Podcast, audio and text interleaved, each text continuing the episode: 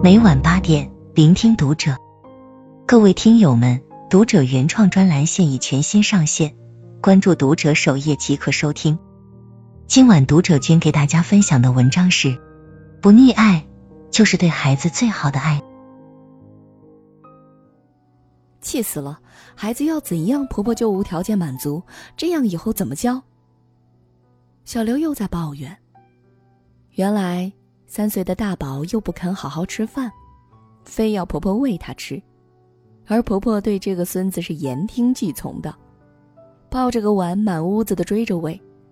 小刘严厉的说了大宝几句，却引来婆婆的不满。说的做什么？他还是孩子，喂就喂了，大了就不会这样了。是啊，孩子还小。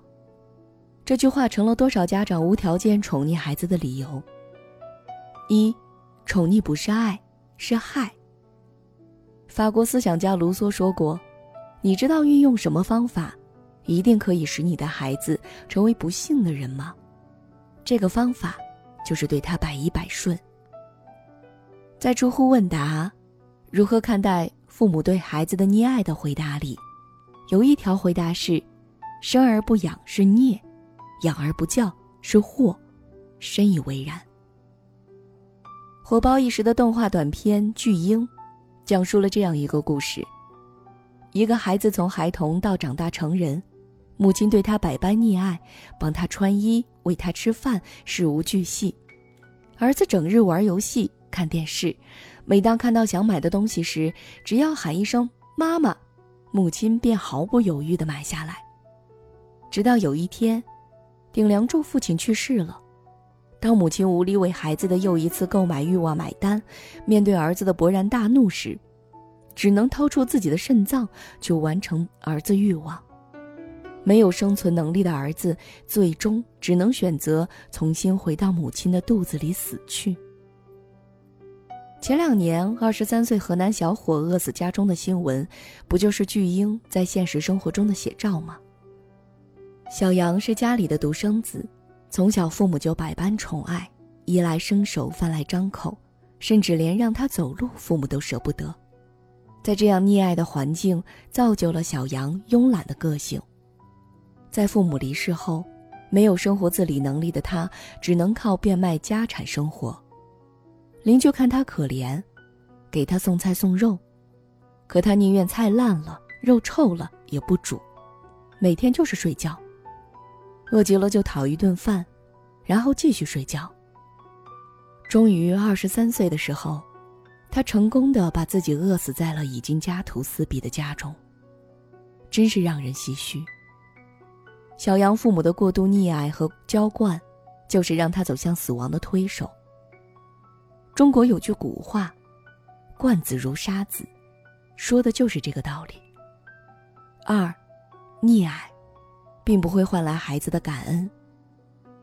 知心姐姐卢琴曾分享过这样一个故事：有位单亲妈妈独自带着孩子生活，因为觉得离婚对不起孩子，无法给予孩子一个完整的家，所以这位妈妈心中一直充满愧疚。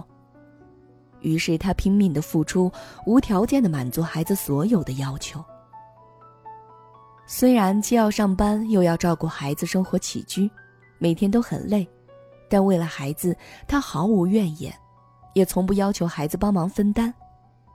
有天，妈妈刚好发烧生病，孩子放学回家没有饭吃，便心生不悦：“怎么没有做饭呢？生病了也不早说，害得我白跑一趟。”听到儿子的话，妈妈很是伤心。羊有跪乳之恩，鸭有反哺之意。捧在手心里的孩子，不但没有感恩之心，对生病的自己不闻不问，还冷言冷语，简直叫人心寒。我们总可以在网络上看见这样的新闻：妈妈因工作忙，忘了给十岁的儿子买玩具，引来孩子对其大打出手。一家三口逛商场，小女孩因没喝到饮料，对母亲拳打脚踢，母亲却还拦着教训女儿的爸爸说：“孩子还小。”被偏爱的总是有恃无恐，一个在溺爱下长大的孩子，很容易把父母的付出当做是一种理所当然，自然也学不会去感恩。三，不溺爱，从适当拒绝孩子的要求开始。电视剧《虎妈猫爸》里有这样一个片段：女儿倩倩是爷爷奶奶的掌中宝，被老人家当成公主培养。倩倩正在小帐篷里睡觉，爷爷奶奶叫她起床，可孩子不愿意。奶奶说道：“公主马车已经给您准备好了，如果您不上马，这匹老马它该有多伤心呐！”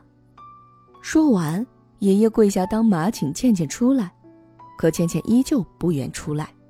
这时，爸爸妈妈来了，倩倩说：“妈妈，你跪下来求我；爸爸，你也跪下来求我，我就出去。”语出惊人。奶奶见状，赶紧让爸爸跪下。爸爸罗素无奈，准备下跪。妈妈盛楠生气的阻止道：“这也太夸张了！”教训了倩倩一顿后，带回了自己的家。试想，如果倩倩的父母跪下了，以后孩子许多无理的要求，有什么是不能满足的？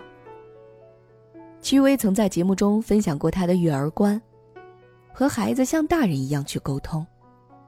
她分享到，有一次她穿了一条小裙子。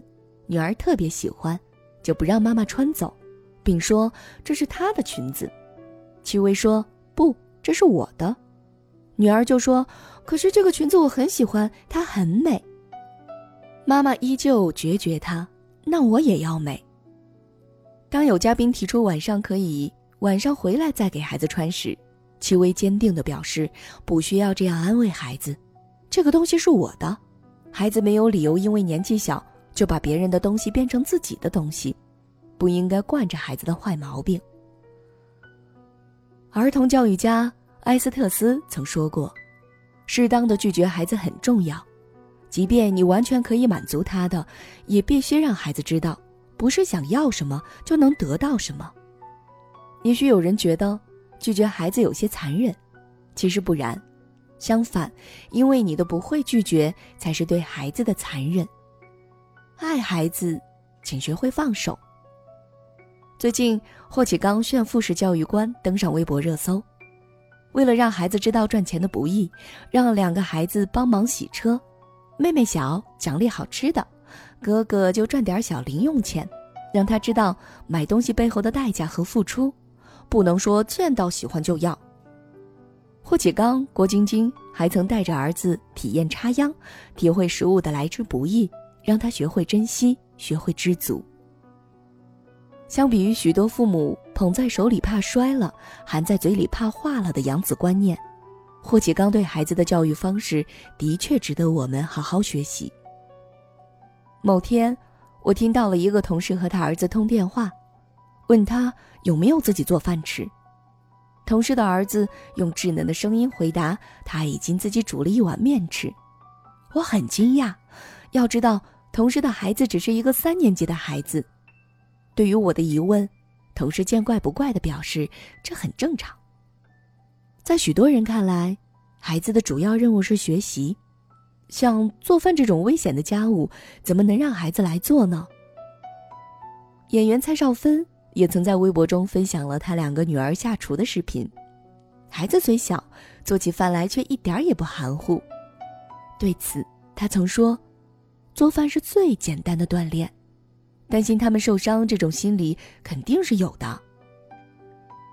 父母之爱子，则为之计深远；物竞天择，适者生存。老鹰没有因为幼崽小就放弃对其残酷的训练，才有了日后孩子搏击长空的英姿。我们没有能力保护孩子的一生，就应该放手，让他学会自己成长。